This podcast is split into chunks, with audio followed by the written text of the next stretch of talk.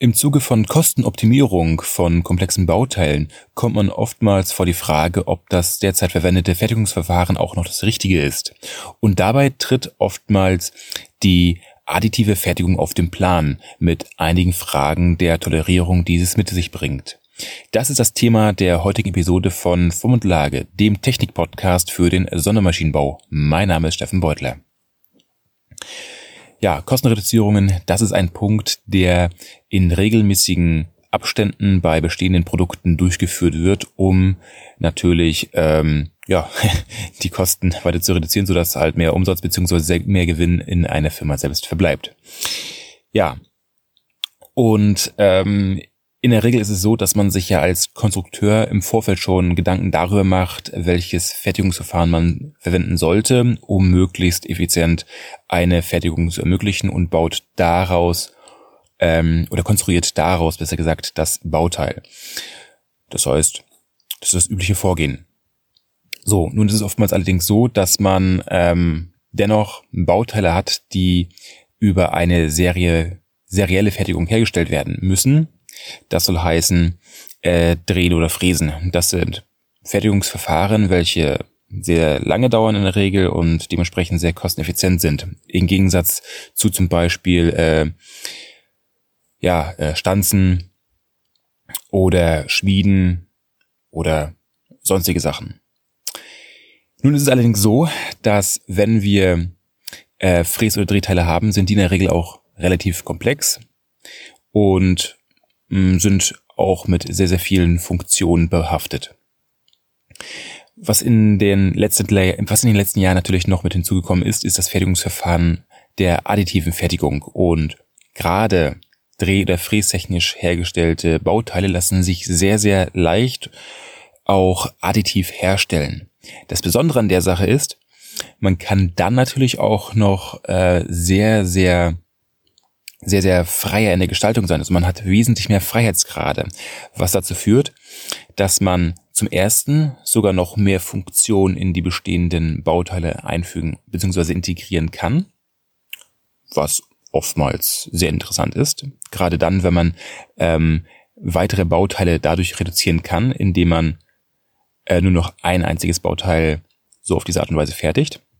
Punkt zwei ist es dann auch so, wenn man Bauteile hinsichtlich einer additiven Fertigung konstruiert, dass man sich dann nur noch auf die wirklich eigentlichen funktionsrelevanten Merkmale konzentrieren kann, so, so dass man so einiges an Material weglässt, so dass man unter anderem auch eine ähm, Kostenreduzierung mit sich bringen kann, im Sinne, dass man äh, ja also Gewicht reduziert und auch das Material reduziert. Und man hat auch ähm, ja andere Gestaltungen, wenn es darum geht, den Kraftfluss zu leiten, welcher durch das Bauteil geleitet wird. Die Folge daraus ist allerdings immer, dass die Bauteile, oder sagen wir mal jetzt oftmals so, dass die Bauteile komplexer werden von ihrer Gestaltung her, von ihren Geometrien her. Das heißt, man hat dann nur noch selten ähm, gerade Flächen, beziehungsweise ebene Flächen, gerade Kanten und einheitliche Radien, sondern man hat dann Strukturen, welche sehr arg verworren, verschlungen sind. So dass man natürlich, was natürlich ästhetisch extrem ansprechend ist und natürlich auch für die Funktion vorteilhaft. Aber wenn es darum geht, dann daraus eine technische Zeichnung zu erstellen, wiederum sehr komplex ist. So. Und dann steht man natürlich vor der Frage, hm, Jetzt habe ich natürlich aufgrund von Simulationen und Design Rules mein Bauteil von frästechnisch auf additive Herstellung umdesignt und das ist jetzt wesentlich komplexer, aber wie bringe ich das jetzt auf eine technische Zeichnung und toleriere es so, dass ich sicher sein kann, dass die Funktion auch gewährleistet ist. Und ja, das ist natürlich eine sehr, sehr anspruchsvolle Aufgabe. Das kann man dann nicht mehr einfach so mehr mit Plus-Minus-Toleranzen, also mit Plus-Minus-Maß-Toleranzen vergeben, sondern da muss man schon mit äh, den Maßform und Lage, also neben den Maßtoleranzen auch mit Form- und Lagetoleranzen arbeiten. Und hierbei bietet sich eine Toleranzart ganz besonders an, und zwar das sind die Profiltoleranzen. Oftmals bei Bulkmaterial natürlich die Flächenprofiltoleranzen. Warum? Ähm, diese Toleranzart bildet natürlich Toleranzzonen, welche wiederum ähm, ja sehr, sehr individuell gestaltet werden können. Und man hat dann ein, quasi eine Art ähm, Schlauch beziehungsweise eine Zone, in der sich die Struktur bewegen darf. Ähm, übrigens ist das, also mit den Profiltoleranzen ist, dann sind dann Angaben gemeint, welche aus der ISO 16660 stammen, also 1660. Und im Übrigen ist das eigentlich, wenn man sich die Normen nach dem aktuellen Stand der Technik anschaut, sogar gewünscht. Denn schaut man sich wiederum eine andere Norm an, und zwar die ISO 14405-2 für, nicht, für die Tolerierung von nichtlinearen Größenelementen, so heißt die, ähm, ist allerdings erstmal irrelevant, irrelevant. Auf jeden Fall steht dort drinnen, dass nach dem aktuellen Stand der Technik sollen bei beispielsweise bei äh, Radien oder Stufenmaßen oder komplexen Geometrieelementen Profiltoleranzen verwendet werden, um so eine Eindeutigkeit und Vollständigkeit sicherzustellen. Und im gleichen Atemzug heißt es dann dort auch nochmal, dass ähm, für beispielsweise Mittelabstände ähm, die, die, die Positionstoleranzen verwendet werden sollen. Also sprich zum Beispiel der Abstand von zwei Bohrungen oder eine Bohrung zu einer entsprechenden Kante. Also halten wir schon mal fest, wenn wir mit der additiven Fertigung ähm, ja, arbeiten, dann sollten wir die technische Zeichnung entsprechend nach der, nach den entsprechenden, nach dem entsprechenden Stand der Technik tolerieren, so dass wir dort uns auch mal trauen, die Profiltoleranzen zu verwenden. Mit diesen Profiltoleranzen hat dann allerdings auch wiederum der Messtechniker wesentlich leichteres Spiel, was die Ausrichtung betrifft, wenn man natürlich die entsprechenden Bezüge richtig legt. Denn es ist sonst immer relativ schwierig, mit, ähm, mit Radien oder mit Winkeln zu arbeiten bei so einer Messmaschine, gerade wenn man Winkel hat, welche sehr, sehr klein sind, also von dem, von dem Bogenmaß her. Also wenn man keine 180 Grad zur Verfügung hat oder 360 Grad, sondern nur 10 Grad, 20 Grad, 60 Grad, 40 Grad oder sowas in diesem Dreh. Das heißt, dann ist es immer ratsam, mit den Profiltoleranzen zu arbeiten.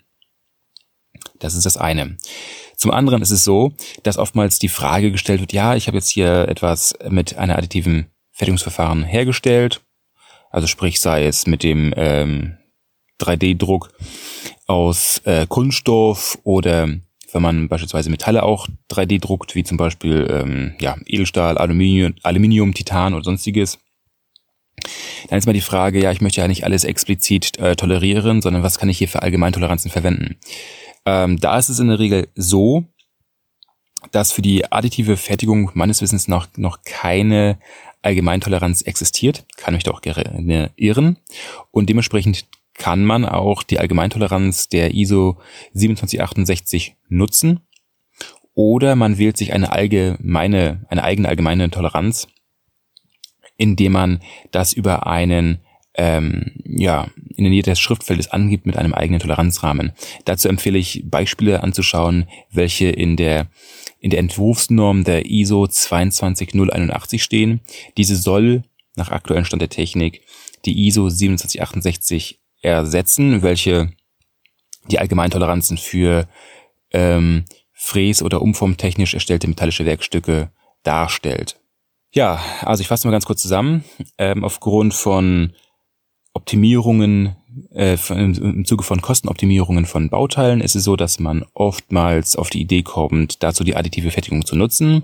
Die Frage steht dann, wie man dann die Bauteile ähm, konstruktiv dahingehend noch weiter optimiert, um zum ersten nochmal andere Bauteile einzusparen, um zum zweiten Mal Gewicht einzusparen, um dritten, um dort weitere Funktionen hinzuzufügen, hinzuzufügen und da kann es, dabei kann es dazu kommen, dass natürlich die Bauteile wesentlich komplexer werden dass man dann nicht mehr nur äh, viele Ebenen hat oder viele gerade Seiten, aus dem das Bauteil besteht, sondern sehr, sehr verschlungene Geometrieelemente, dann macht es Sinn, mit der ISO 16660 zu arbeiten oder ISO 1660, also sprich mit den Profiltoleranzen und welche Allgemeintoleranzen sind bei solchen Bauteilen zu nutzen. Da ist es auf jeden Fall ähm, sinnvoll, wenn man sich dort eine, eine eigene allgemeine Toleranz wählt. Und zwar im, wie sie in dem Beispiel Abbildungen in der ISO 22081 stehen. Dementsprechend wünsche ich dir viel Spaß bei der Umsetzung und mach was draus.